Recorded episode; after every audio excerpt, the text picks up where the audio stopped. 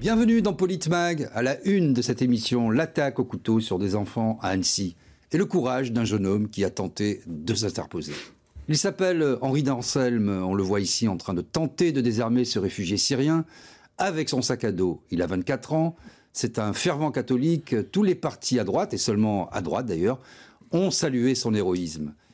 Il a aussi été remercié par le chef de l'État, Emmanuel Macron, qui s'est déplacé sur les lieux de l'attaque pour rendre également hommage aux policiers, aux pompiers et aux soignants mobilisés ce jour-là.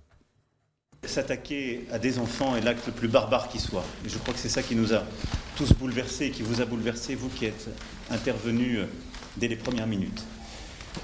Mais si au moment où je vous parle, avec la plus grande prudence, et il ne m'appartient pas, moi, de faire des bilans médicaux, mais ce que m'ont dit vos confrères d'Annecy et de Grenoble, et ce que nous avons compris de vos confrères de Genève, c'est que nous pouvons nourrir vraiment le, grand désespoir pour les enfants et les adultes qui ont été touchés, que normalement les choses vont continuer d'aller en s'améliorant. C'est parce que vous avez été chacune et chacun, je puis dire, à votre poste et dans votre rôle, remarquable de professionnalisme et d'efficacité.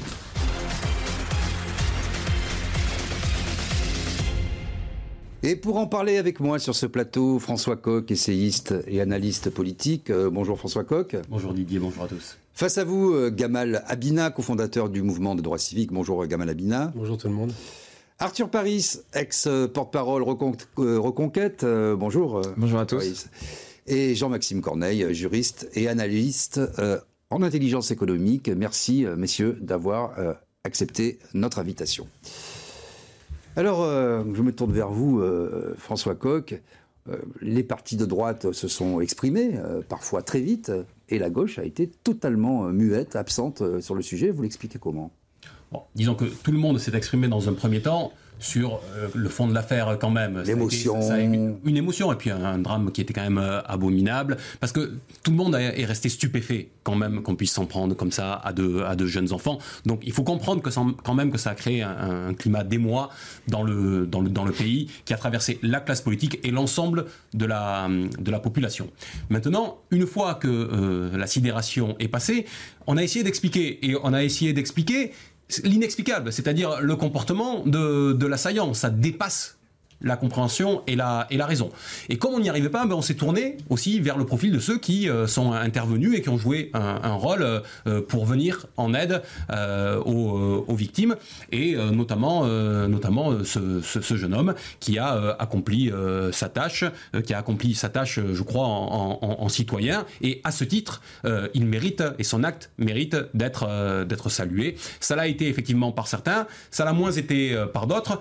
tout ça parce que ben, la politique vous savez, aujourd'hui, c'est quelque chose de, très segmenté en France. Euh, chacun est dans son couloir, et donc, euh, dès lors qu'il est apparu que euh, bah, cette, intervention, cet homme-là avait dans son pédigré politique un attachement et une filiation à un courant de droite, à un courant religieux, eh bien, on s'est rangé par catégorie, certains pour le saluer, d'autres pour euh, se taire sur la, question, sans voir que finalement, ce qu'il aurait fallu retenir dans cette euh, affaire, c'est pas que ce jeune homme est de droite, c'est pas que ce jeune homme euh, est catholique, mais c'est qu'il a été au plus loin dans son action pour faire ce que nous devrions tous faire d'abord en citoyen, qui est d'abord le plus haut degré de souveraineté sur nous-mêmes sur nous pour nous autres républicains.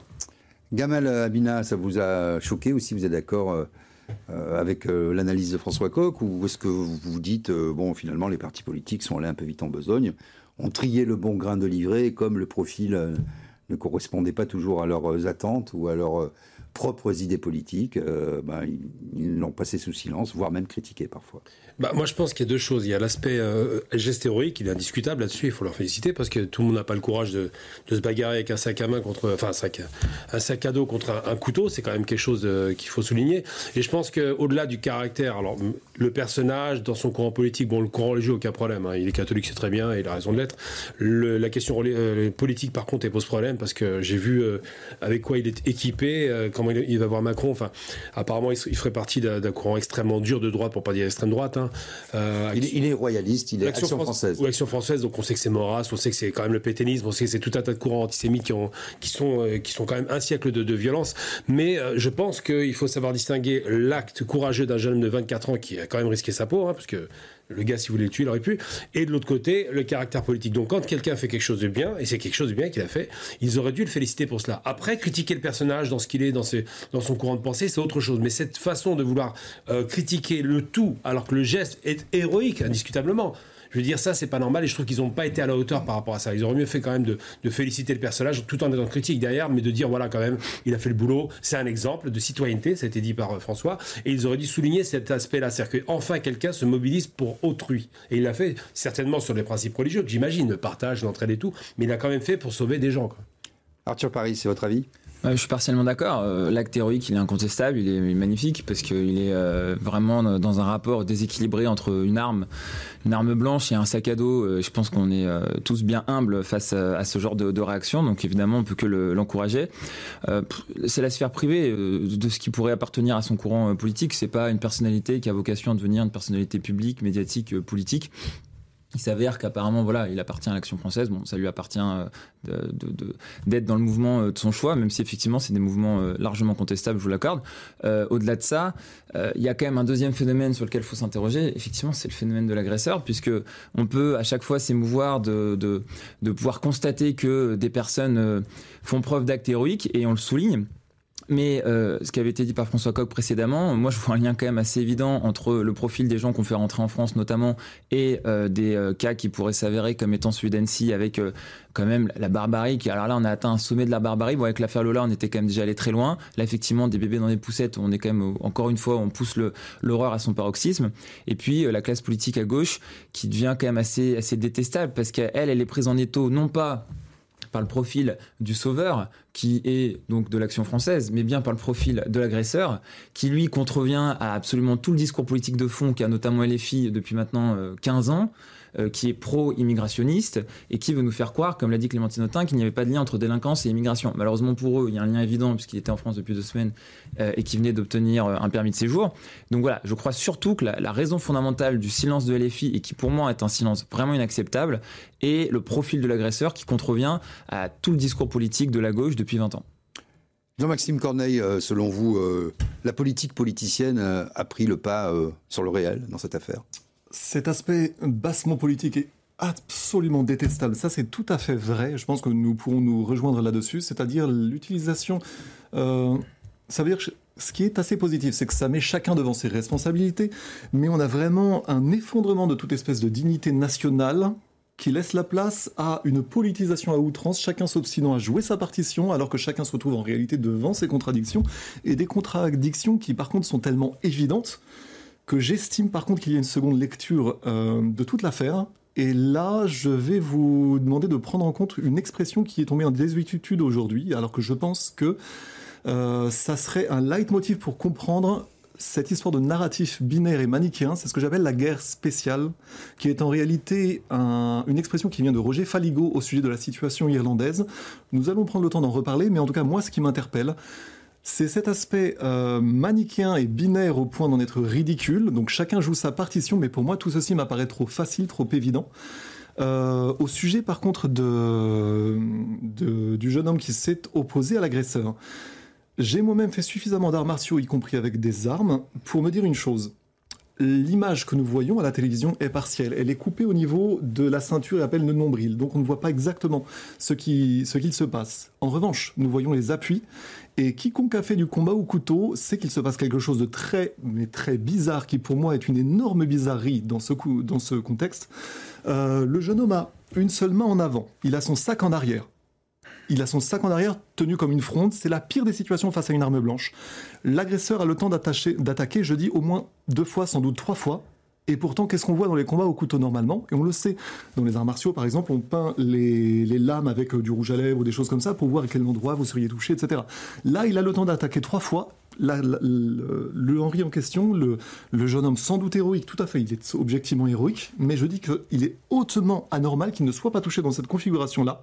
Le seul geste qu'il fait, il envoie son sac de l'autre côté, il a toujours un seul bras en parade, il aurait dû au moins être blessé au bras, ça me semble absolument. Qu'est-ce que vous voulez dire par là? Ça veut dire quoi que. Enfin, insinuer plutôt, pardon. Euh, je n'insinue pas, je dis très clairement que c'est hautement bizarre. Je veux bien croire au miracle. Avez-vous déjà combattu avec une arme ou pas? Une arme blanche ou Non, mais là, je Bah suis oui, plutôt dans, dans ce genre de. de- Je dis juste, le d'abandon, langage que moi, je dis que c'est étonnant et je dis qu'il a au minimum été extraordinairement chanceux. Et dans cette configuration-là, je dis que si l'homme avait été déterminé, surtout à la fin de l'image où on voit que l'homme a son couteau proche du corps comme ça, je dis qu'il aurait dû au moins prendre un coup de Donc un homme qui Ouais, va mettre des coups de couteau dans les si n'est pas déterminé. François Coq. Non, mais on comprend quand même cet homme que, le- que, que l'agresseur n'était pas n'était pas dans un état normal, que s'il s'en est pris à, à des, à des gamins, c'est peut-être parce que euh, il ne pouvait pas s'en prendre à, à d'autres personnes. Mm. Moi, je voudrais revenir, si vous permettez, sur, sur, sur ce qui a été dit. C'est il y a quand même une question politique qui est pourquoi aujourd'hui on débat autant de euh, cet homme qui a, qui a fait un geste magnifique d'un point de vue citoyen, donc ça mérite d'être salué.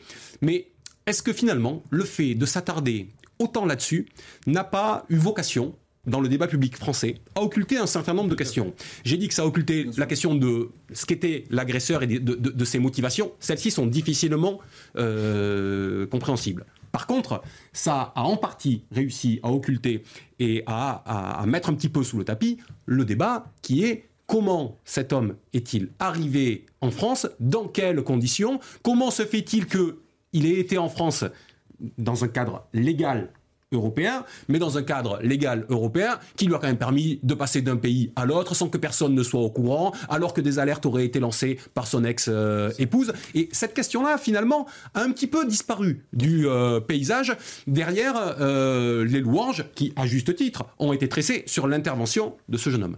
Justement, tiens, je vous propose, avant de- d'entendre vos réactions, d'écouter euh, Marion Maréchal. Quand on est un ministre qui a vécu le fiasco de l'Ocean Viking, l'humiliation du Stade de France, le drame de l'affaire Lola, l'humiliation de l'affaire IQSEN, des sujets où la responsabilité de l'État est directe ou indirecte, notamment en lien avec la politique migratoire, lui qui est le ministre record de tous les chiffres d'insécurité, j'ai du mal à comprendre qu'il reste aujourd'hui en poste. Gamal Abina, euh, il doit démissionner, euh, le ministre de l'Intérieur. Bon, moi, j'aime pas du tout le personnage, mais on n'est pas là. Ce qu'elle dit est complètement ridicule. D'abord, il s'est pas fait humilier. Le personnage, c'est-à-dire Darmanin Darmanin, ou, ouais, bah. ou, euh, Marion Maréchal? J'ai un amour absolu pour elle. hein. On, Ah bon. on a bien compris qu'une femme qui trahit sa tante, c'est quelqu'un de qualité. Mais ce que je veux dire, euh, quand on parle de- de- d'occuper un poste, d'abord, il est en poste parce qu'on l'a placé pour commencer. Ensuite, Darmanin, elle oublie que c'est quand même un petit peu son courant de pensée. Hein. Il vient pas de, de l'extrême gauche, hein, Darmanin, au départ. hein. Il a milité, paraît-il, à l'Action française, euh, qui ça. a exhumé un certain nombre Voilà. de, Donc déjà, de- de vieux dossiers. Et à partir de là, quand elle dit euh, l'échec Iqwisen, je suis désolé, Iqwisen est au Maroc aujourd'hui. Il n'a peut-être pas eu la façon qu'il l'avait, mais il a obtenu ce qu'il voulait. Euh, sur la question de, de, de Viking, c'est pas de sa faute, hein, il n'est pas responsable de ça. Ça, c'est à chaque fois, il met des procès sur les choses qui sont pas vraies. L'augmentation de la criminalité, c'est un mensonge. Ça divise- le, nombre de, de meurtres a été divisé par deux en, 20, en 15 ans. Donc déjà, là aussi, elle ment. Mais surtout, le problème qui se pose, c'est quoi? C'est de dire qu'on a Effectivement, euh, on va- revenir sur le personnage. Moi, j'aime bien la, traduction quand même parce que je veux bien être gentil. Il était sympathique, ce monsieur. Il a sauvé, il a sauvé des vies sans doute, évidemment. Et puis l'histoire du couteau, peut-être que le mec n'était pas dans son état normal, peut-être qu'il avait peur d'attaquer un adulte, peut-être que 10 000 raisons qui font que manifestement il avait des problèmes psychologiques profonds et sa propre compagne l'avait annoncé avant d'ailleurs l'agression. Mais il y a une réalité, euh, je veux bien tout entendre. Mais quand ce héros, car c'est un héros, euh, va voir Macron, il le provoque. C'est très marrant de voir que le petit drapeau français, bon encore, à la limite c'est anodin, mais ce logo quand même d'un mouvement qui est anti-républicain, qui est royaliste, il va voir le président avec ça, il l'affiche haut et fort, c'est vrai que ça crée un clivage. Et c'est vrai que ça fait un écran de fumée devant le profil de l'agresseur qui, et je le rappelle quand même, est chrétien aussi, qu'on le veuille ou non. Donc on a un chrétien catholique pratiquant, Il a, il a crié au moment de l'attaque au nom de Jésus-Christ. C'est ça, mais il n'y a pas seulement Son ça. téléphone portable, pour l'instant, n'est pas. Il faisait le tour des, des semble-t-il. et Ah, mais vous parlez de. de, de- Je parle vraiment de, D'accord. Et euh, l'autre aussi faisait le tour des églises. Il y a des points communs. Mm. Alors, ce qui, est, ce, qui est, ce qui est extraordinaire, bon, pour ceux qui croient ou qui ne croient pas, de voir qu'un chrétien va s'opposer à la barbarie d'un fou chrétien, c'est intéressant en termes d'image. Et en même temps, ça heurte les sensibilités des gens. On avait l'habitude de voir du Allah Akbar, on tombe sur un type qui s'appelle, alors je traduis de l'arabe, Adel Messiha, signifie le serviteur Ah. du Messie. Et le Messie, chez les, chez les orientaux, c'est les chrétiens. Alors j'aimerais, euh, Arthur Paris, qu'on qu'on rebondisse sur ce que vient de dire euh, aussi François Coq sur la question politique et, et organi- organisationnelle d'ailleurs de la libre circulation euh, des réfugiés euh, au sein de l'Europe. Est-ce que ça commence par là le problème? Évidemment, euh, de toute façon, encore une fois, je crois que c'est Clémentine Autain, je l'ai déjà dit tout à l'heure, qui expliquait qu'elle ne voit pas de lien entre l'immigration et euh, l'acte qui a été commis. Cette personne est issue directement de l'immigration, elle a un permis de C'est même pas l'immigration, là. C'est les réfugiés. C'est les réfugiés. Oui, mais parce que les réfugiés, en plus, je crois que c'est sous le droit d'asile. Le droit d'asile, euh, à l'époque, c'était euh, Solzhenitsyn. Enfin, c'était effectivement. Il y a, C'est-à-dire qu'à l'époque, quand, Ah, quand vous, euh, vous, vous faisiez appel au droit d'asile d'un autre pays, on peut prendre des exemples beaucoup plus récents, euh, vous allez effectivement vous, vous exfiltrer dans un pays qui va vous donner sa protection juridique, mais parce que vous avez été euh, dénonceur de quelque chose, d'un complot, ou autre. d'un ordre, etc. Ce qui n'est pas le cas aujourd'hui des euh, 100 000 droits d'asile, demandes de droits d'asile qui sont faites, qui en plus sont faites sur le territoire français alors qu'elles devraient être faites depuis, le- euh, depuis le pays d'origine. Donc aujourd'hui, oui, il y, a, il y a une réalité politique, il y a une, il y a une réalité migratoire. Je suis pas d'accord avec que- pays je trouve d'origine. que je termine juste, mais il y, a, il y a- il y a une réalité qui me gêne aussi avec le discours d'Emmanuel Macron, parce que il a une politique qui est totalement immigrationniste. On est le record en 2022-2021. Chaque record sous le quinquennat d'Emmanuel Macron est battu l'année suivante. Donc euh, il y a cette réalité euh, politique cynique qui me dérange énormément. Nous, je trouve qu'on s'habitue en tant que citoyen, en tant que Français, on, s'habitue à l'horreur, on s'est habitué. À chaque fois, ça nous horrifie, mais on en parle, on fait des plateaux, on en discute. Mais où sont les solutions politiques derrière? Il n'y en a pas. Euh, Même Eric Ciotti devait faire effectivement une conférence de presse qui a finalement annulé. Donc, je suis d'accord que tous ces Reporté, gens-là, reporté. reportés, tous ces gens-là ont été euh, pris dans une tourmente politicienne. Et puis enfin, pour finir, euh, le chrétien contre le chrétien, non. Euh, Il y a un fou furieux qui vient d'un pays horrible, ça je suis le premier à le reconnaître, la Syrie, c'est la guerre, c'est l'horreur. Il a sans fait la doute- guerre d'ailleurs il a sans doute vécu des choses abominables que je n'ai que je n'ai pas connues et que je souhaite ne jamais connaître. En revanche, ça pose justement une réalité sur l'immigration des populations qu'on pourrait choisir. C'est pas des immigrés. Quand- vous faites- C'est pas des immigrés, c'est un réfugié. Quand vous faites, c'est la même chose. Quand vous faites c'est rentrer des populations qui ont connu l'horreur, voulez, moi j'ai j'ai le désir et j'ai le souhait que la France euh, redevienne un pays pacifié, apaisé, tranquillisé. Quand vous importez, excusez-moi le terme, des populations qui viennent de territoires horribles, objectivement horribles, la guerre, les massacres, la torture, etc., vous ne pouvez pas être surpris que ces gens-là, en arrivant sur le territoire français, soient déséquilibrés au point d'aller poignarder des enfants. Ça, Alors- je crois que n'importe quel terroriste qu'on ait pu connaître dans l'histoire de France aurait quand même encore un très fond d'humanité pour ne pas faire ça.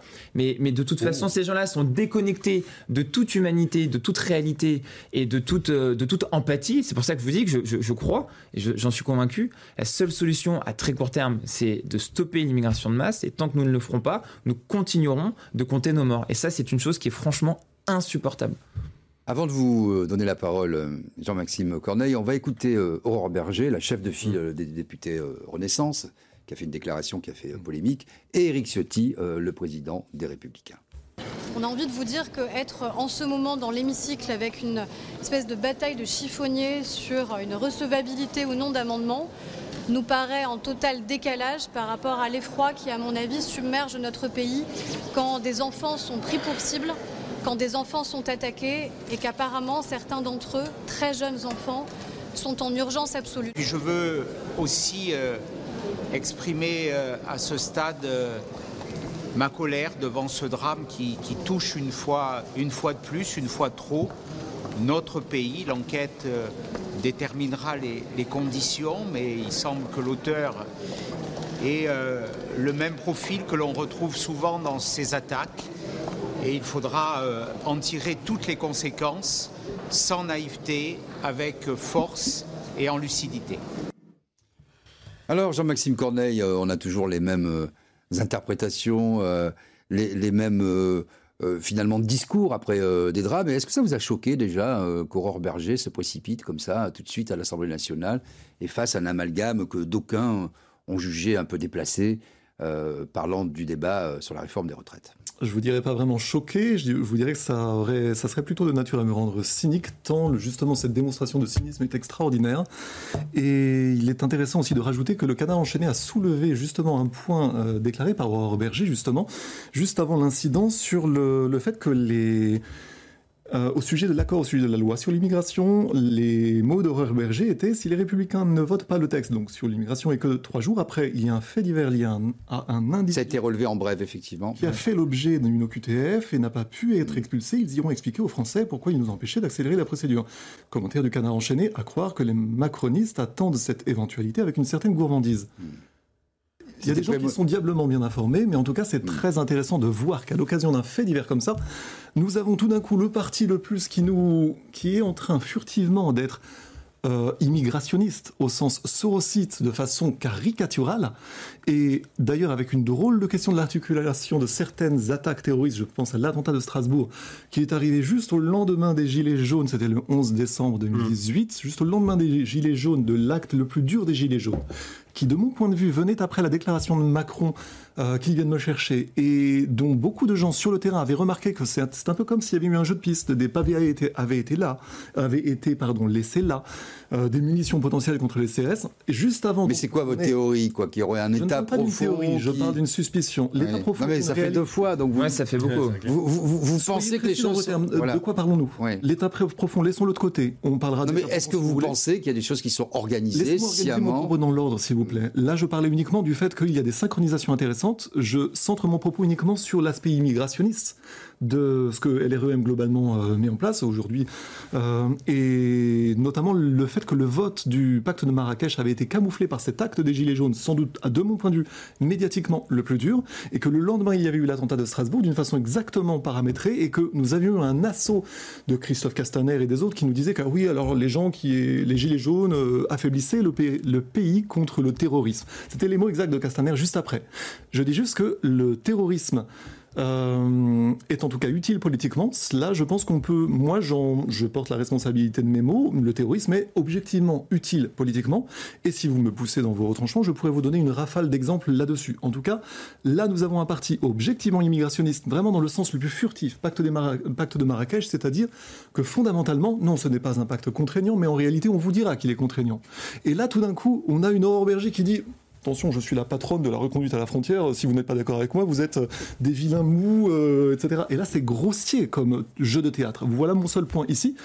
Vous pouvez en énoncer d'autres à la suite, mais mon point est celui-là. François Coq, il y a, de l'opportunisme politique. Je crois, surtout que ce sont des gens qui, qui, nous gouvernent, qui ont un, piètre sens républicain et euh, un piètre sens du sens de l'humanité d'une certaine manière. Que Madame Berger vienne faire cette sortie purement politicienne pour se défaire objectivement d'un problème qui était même un problème mineur politiquement, puisque le jour euh, de, de, de, de, cet acte incroyable qui, a, qui est, et horrible qui a eu lieu à, Annecy, euh, il faut le rappeler, donc il y avait un, une, un, débat sur les retraites à l'Assemblée nationale, une mobilisation populaire aussi dans le même temps, qui marquait, on le savait, euh, un petit peu le champ du signe du mouvement contre la réforme des retraites. Mais pour autant, Madame Berger, enfermée dans son schéma de pensée politicien, a cru bon de se saisir immédiatement, mais euh, quasiment dans l'instant du drame qui avait lieu à Annecy pour essayer de refermer la parenthèse qui avait lieu dans le champ institutionnel à l'Assemblée euh, nationale.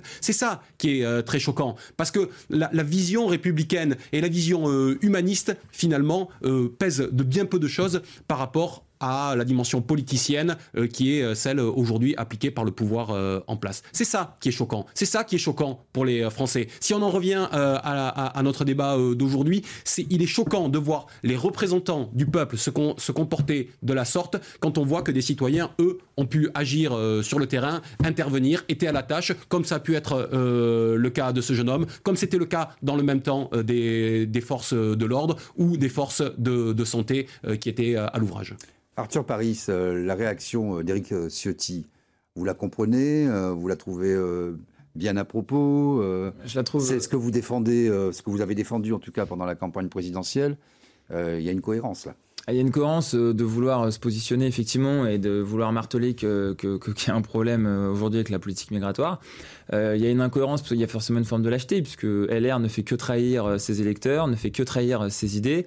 LR est quand même l'héritier du RPR. Quand on réécoute euh, les discours, euh, notamment de Chirac, euh, que vous connaissez bien, et du, du, RPR dans sa globalité dans les années 80-90, c'était d'une rigueur et d'une violence, de ce qu'on qualifierait aujourd'hui d'une violence politique, dont est bien éloigné Eric Ciotti.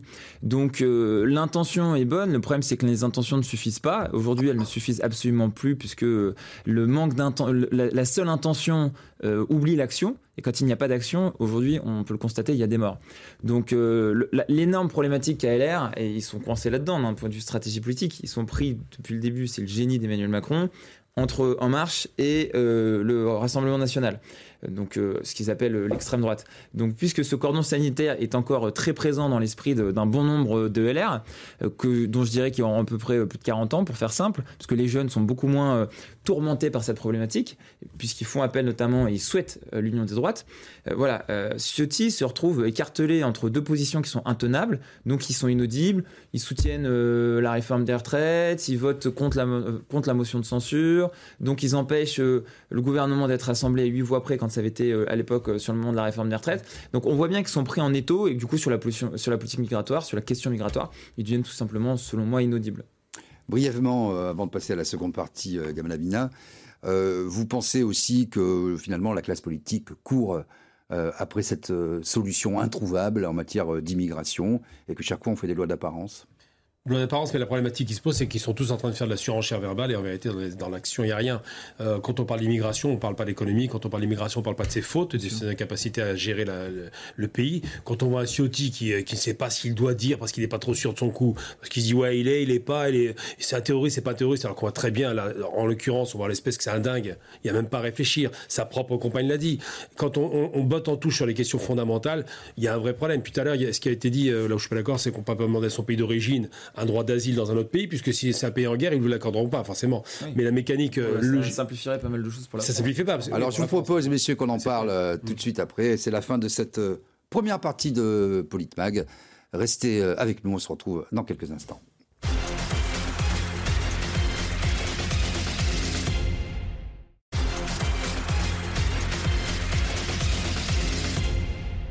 Bienvenue dans cette deuxième partie de Politmag. On continue de parler de cette attaque au couteau à Annecy et on va euh, écouter tout de suite le ministre de l'Intérieur, Gérald Darmanin. Ça fait trois ans que je suis ministre de l'Intérieur. J'ai vécu beaucoup de choses très difficiles, mais je pense que c'est la pire journée pour les Français. Alors la pire journée pour les Français, euh, François Coq, est-ce que hum, le ministre de l'Intérieur doit se maintenir? Est-ce qu'il a joué son rôle? Euh, Il y a eu beaucoup, beaucoup d'affaires, hein, ça a été rappelé par Marion Maréchal notamment, mais par tout, euh, aussi, bien à gauche aussi. Bah, écoutez, la question devra être posée au regard des éléments euh, politiques. Pour l'instant, on n'a pas l'impression euh, que beaucoup de choses et beaucoup d'éléments nous sont apportés. que faisait ce Syrien dans notre pays?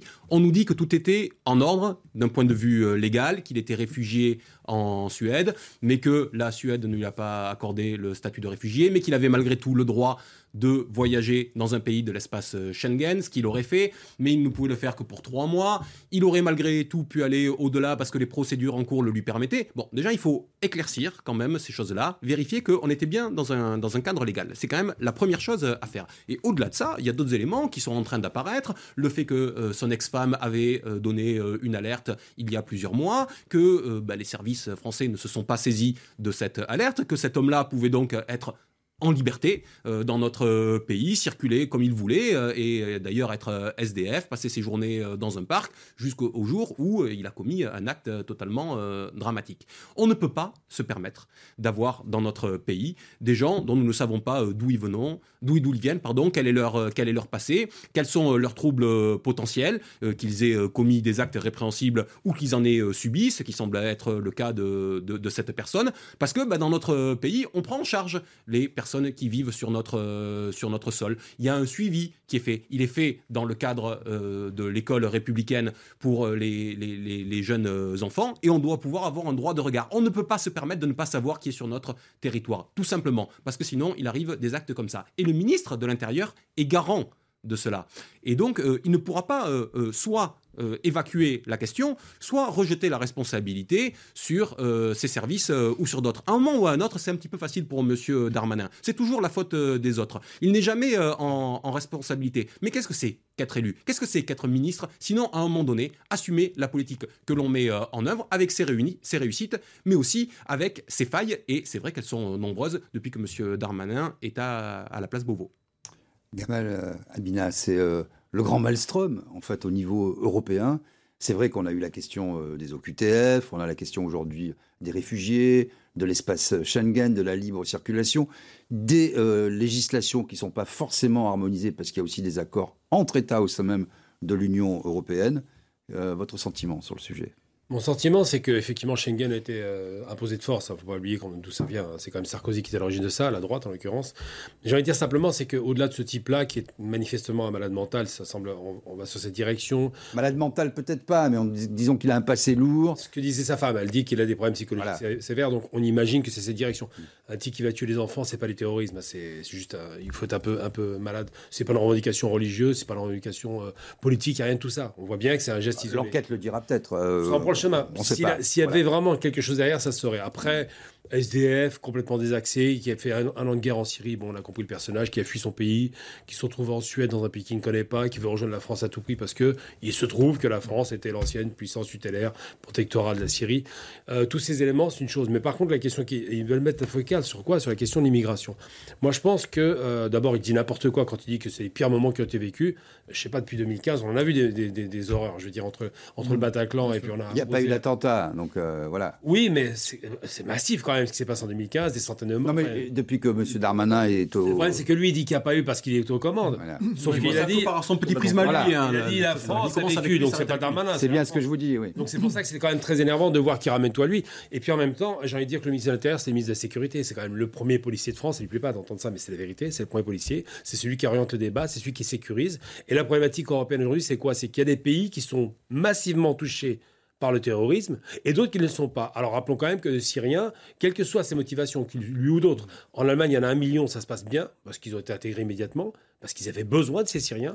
En France, il n'y en a pas besoin manifestement, mais surtout, c'est des pays en guerre qui ont un lien avec euh, les pays comme la France et l'Angleterre. Les deux pays qui ont été le plus frappés par le terrorisme, un peu l'Espagne, mais surtout la France et l'Angleterre. L'Allemagne à la marge, en vérité. Donc ce qui se passe, c'est que la question politique n'est pas absente. Et quand ces gens, même un fou comme lui, fait une action violente, indirectement, il y a peut-être un sous-jacent politique qui peut rester. C'est pour ça que je dis, quand M. Darmanin parle, il parle de façon très légère. Et je rappelle systématiquement, j'aime le rappeler parce que j'aimais beaucoup le personnage, Jacques Chirac, 12 ans de mandature, pas un attentat sur le territoire. Pas un seul. Le seul attentat, c'est au tout début en 95, c'était ce qui restait de Mitterrand, de la Mitterrand. Euh, entre 95 et son départ à Chirac, la France se porte bien parce que Chirac ne s'immisce pas dans les questions moyen-orientales. Il a une politique gaulliste équilibrée, ce qu'on n'obtient pas aujourd'hui. Aujourd'hui, la France est aux avant-postes. C'est ça le problème. Arthur Paris, vous pensez que la responsabilité de, la France sur le fait qu'il y ait commission d'attentat euh, sur son propre sol euh, est euh, véritablement à mettre en cause Ou est-ce que finalement c'est un peu la loterie ces, ces, pays, euh, ces terroristes choisissent des théâtres d'opération, euh, ah, euh, quel que soit ce que l'on fait. Quoi. On voit bien que la France est deuxième, je crois, en gros, pays ciblé par, alors à l'époque par Daesh, Al-Qaïda, par les entités terroristes. Donc c'est pas pas nécessairement un hasard. C'est sûr que là tout le monde sera aussi euh, honnête de reconnaître que le grand acte de Chirac et de Villepin en 2003, c'est de dire non à l'Irak, euh, donc de se désolidariser de l'Amérique qui est depuis à peu près 30 ans la puissance impériale qui désorganise le monde et désorganise le Moyen-Orient. Ça c'est incontestable. Moi je suis vraiment totalement opposé à tout cet esprit-là qui initialement, c'est pas pour rester focus, mais reste un esprit de gauche, des Lumières où on va apporter la lumière dans les pays orientaux, euh, leur apporter la démocratie. Ça avait été le cas de la Libye avec euh, Sarkozy. Je me désolidarise aussi énormément euh, de cette action qui avait été menée. Avec quelle droite, tout à fait, une certaine droite. en revanche, il est forcé de constater que à chaque fois qu'une puissance occidentale s'immisce dans un pays oriental, euh, pour soi-disant amener la démocratie et les Lumières. On voit comment ça se termine et on a un exemple récent qui est la Libye euh, qui est assez représentatif. Maintenant, d'un point de vue, effectivement, il faut quand même dissocier encore, puisqu'il y a les actions qui ont été menées il y a 5, 10, 15, 20 ans, qui peuvent encore se répercuter aujourd'hui, je suis d'accord, et puis euh, des phénomènes sur lesquels la France n'est pas nécessairement responsable directement, ce qui est le cas du conflit syrien en ce moment et donc du profil de cet agresseur, puisque voilà, la, Syrie est une zone de haut conflit est une zone complètement euh, ravagée. Et donc là, en revanche, il peut y avoir, d'un point de vue de la France, ça, me paraît assez facile, une liste rouge des pays dont on considère que ces ressortissants-là doivent être absolument mieux contrôlés, voire même euh, quasiment interdits. Moi, j'aurais pas de problème à tous les, à, tous les interdire, en l'occurrence, euh, quand il s'agit d'une entrée en France à long terme. Pourquoi? Ou même à court terme? Parce qu'on voit bien comment ça se termine. Et moi, je préfère... dire interdire qui Pour qu'on les bien. les entrées aujourd'hui des pays en guerre type Afghanistan, Irak, Syrie, Libye, qui sont des pays où la réalité, euh, je ne sais plus quel avocat disait ça, son nom m'échappe, mais il disait on a une problématique dans notre arsenal juridique, c'est que nous sommes bah, quand même plutôt développés, euh, pays euh, occidental, civilisés, et on a affaire à des actes d'une barbarie que nous ne pouvons même plus nommer. Donc comment voulez-vous qu'ensuite, moi je me mets à la place des, euh, des magistrats qui auront à juger cet homme. Mais comment voulez-vous le juger avec nos lois françaises quand il, commet un acte que euh, aucun Français ne serait capable mmh. d'imaginer? Encore une fois, des enfants ont des poussettes. Donc il y a cette réalité-là. Et puis juste pour boucler sur l'introduction, euh, Gérald Darmanin, à l'époque, on y revient, à l'époque de la Chiraki ou d'autres, mais enfin c'était plutôt avant, plutôt à l'époque du général de Gaulle, il y avait quand même un certain sens de, de l'honneur, un sens de la responsabilité je trouve que Darmanin euh, sortirait grandi et assez euh, respectable en disant de lui-même qu'il souhaite abandonner son poste parce qu'il est sur un tel cumul d'échecs que je crois qu'il y a un moment où un homme doit faire face à ses responsabilités et assumer qu'effectivement il est un bien piètre ministre de l'Intérieur. Malheureusement aujourd'hui les politiciens sont tant attachés à leur petit confort politique qu'ils ont bien du mal à assumer les responsabilités qui sont les leurs. Euh, sur ce sujet, et puis sur un sujet connexe, euh, euh, Jean-Maxime, est-ce que vous pensez que la question aussi du droit, c'est-à-dire que quand vous avez des réfugiés qui sont qu'on pouvait expulser avant, la loi a changé, aujourd'hui avec les recours qui sont suspensifs, vous avez des, gens qui font des actes malveillants et ça, prend plusieurs mois. Hein. Nous, le, savons tous, les, procédures sont, différées. Est-ce qu'il faut revenir sur ces dispositions et pouvoir euh, expulsés plus facilement, puisque que ce soit au niveau européen ou même au niveau français, on se rend compte après, quand on regarde exactement les actes, qu'il euh, y a beaucoup de faux réfugiés. Euh, il faut briser ce tabou, hein. il faut, dire les choses comme elles sont. C'est oui, mon propos va prendre la suite de ce qui a déjà été dit, mais avant tout, plutôt que de nouvelles dispositions légales, ce que disent les juges antiterroristes sérieux, ce que disent les forces de sécurité, c'est que si déjà on appliquait ce qui existe, ça serait une bonne chose. Si déjà nous n'avions pas des juges qui depuis des décennies sont gangrénés par des idéologies complètement décalées, les incitant à prendre parti pour le voleur contre le gendarme, d'une façon tellement caricaturale qu'elle en devient totalement subversive, déjà ça, ça serait le vrai sujet et clairement les vrais euh, personnels des forces de sécurité, y compris les magistrats sérieux, disent la même chose. Il y a vraiment une énorme pression idéologique qui s'opère d'une part sur les personnels judiciaires, d'autre part sur les forces de sécurité. Assez récemment, on a eu des, policiers qui disaient en substance, je ne sais plus dans quelle source, mais de toute façon, beaucoup de sources sont disponibles là-dessus. Euh, c'est pénible de ne servir à rien, en fait. Quand vous avez des gens qui sont interpellés mais que les OQTF ne sont pas exécutés, ou alors que vous avez des juges qui prétendent que ah ils n'ont pas pu signer les papiers donc on a fait débarquer au Sun Viking, toutes ces choses-là, c'est Georges Fenech récemment ancien magistrat qui en a parlé, mais il y en a plein d'autres. Euh, de même, euh, c'était très vite je ne suis pas d'accord avec le narratif trévidique. C'est le même narratif à la valse, c'est-à-dire, oh, vous savez, on peut rien y faire. C'est un narratif fataliste. Vous avez eu au contraire des gens euh, de nos forces de sécurité. Il faut commencer par écouter nos forces de sécurité plutôt que les politiciens, mais plutôt que les idéologues là-dessus. On, on pouvait très bien combattre Daesh par des moyens militaires. Euh, ce que disent tous les gens sérieux, c'était un exemple, mais pareil pour la Libye, pareil pour, c'était un, un agent qui, de, la DGSE qui avait fait de la prison dans des circonstances assez rocambolesques en Libye, qui récemment, sur euh, Valeurs Actuelles, disait Oui, bien sûr qu'on peut combattre le terrorisme par le, par le fer et par le feu, ça marche très bien. Hein. Mais ça, c'est du bon sens, en fait. C'est-à-dire que là, on est en train de nous voir imposer un narratif totalement émasculé qui oublie tout simplement le basique. Bah, le feu tue d'ailleurs qui disait ça. Mais ça, c'est un premier point. Sur la question justement de, de, la, de, de Darmanin, je ne suis pas pour faire sauter les ministres, surtout quand on s'intercale dans un narratif terroriste qui en réalité lui échappe totalement.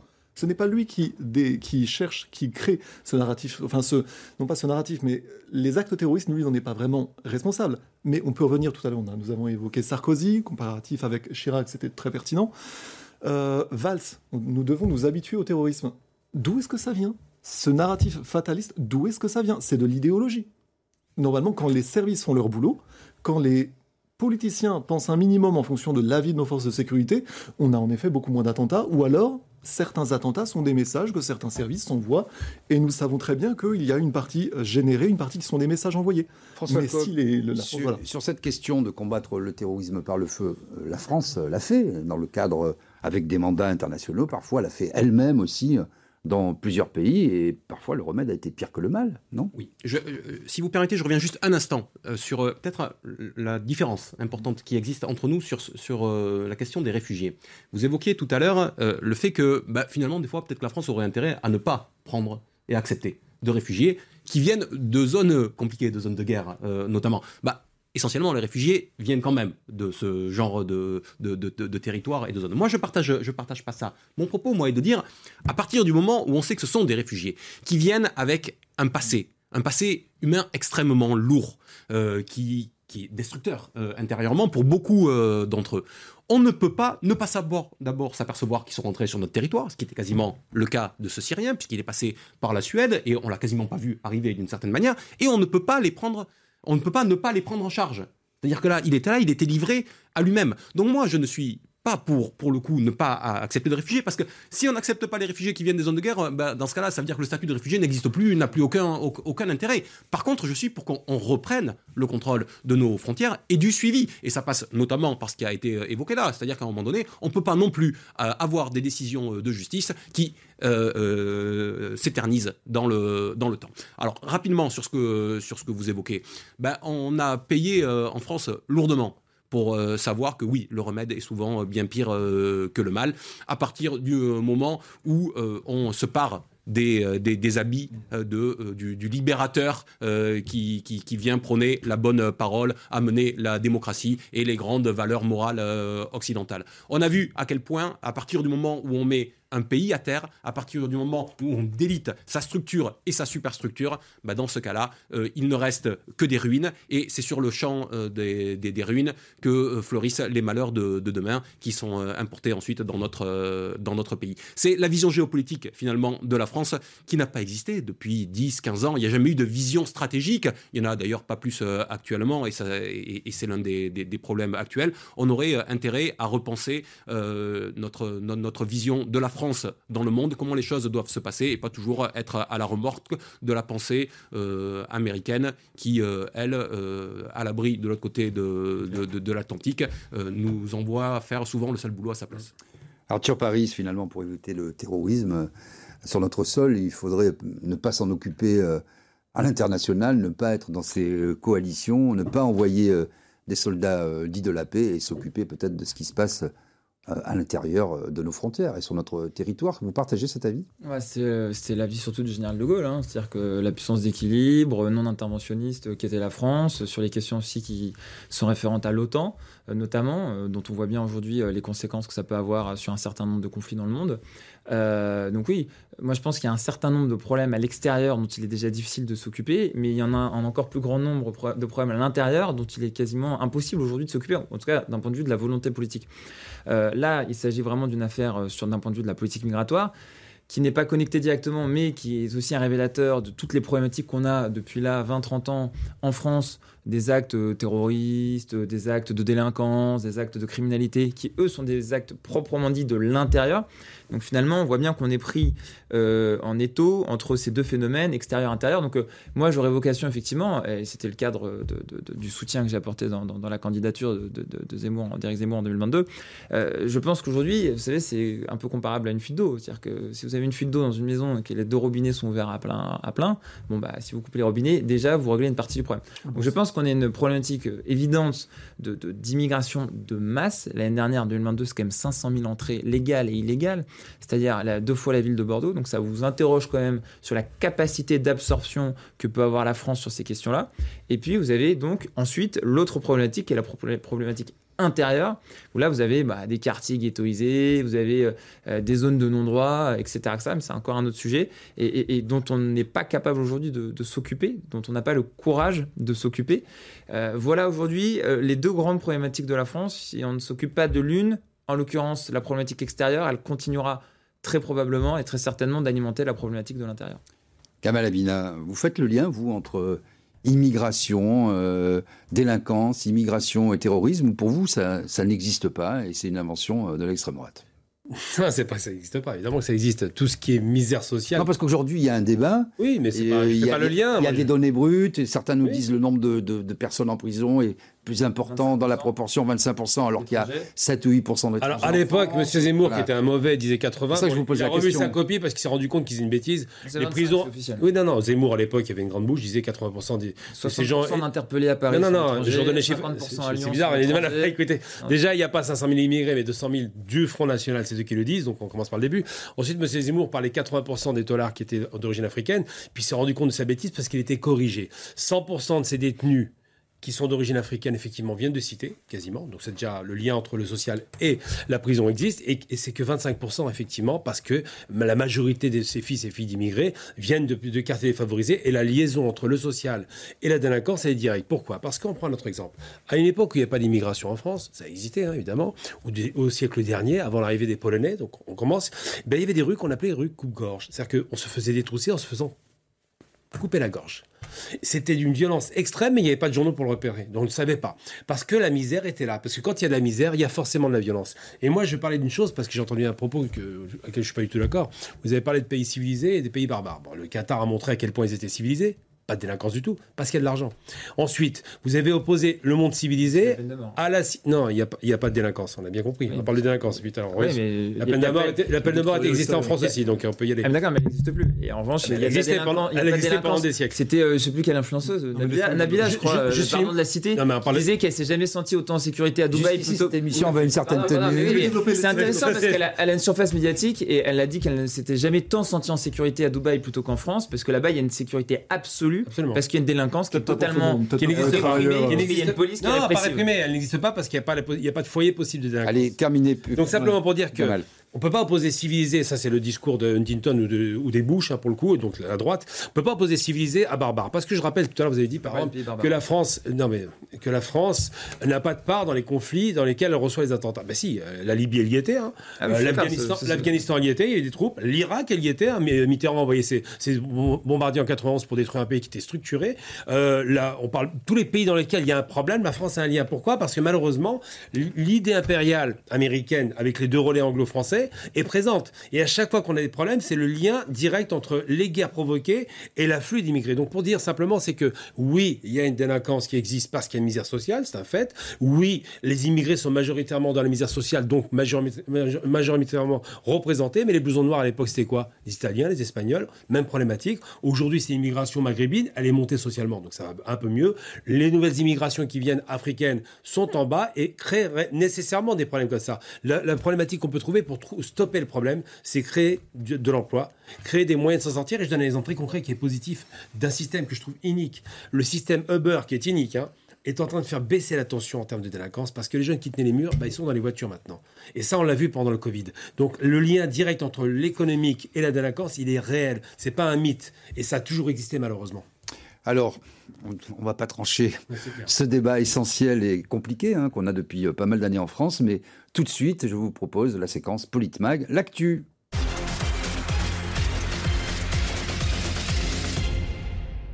Et dans l'actualité, la disparition de Silvio Berlusconi, figure centrale de la politique italienne, mais aussi du football, des affaires euh, et des médias.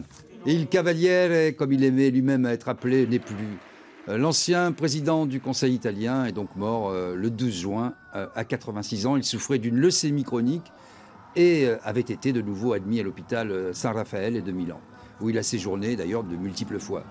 L'Italie a observé une journée de deuil national le 14 juin, jour des obsèques de l'ex-chef de gouvernement qui ont eu lieu à la cathédrale de Milan.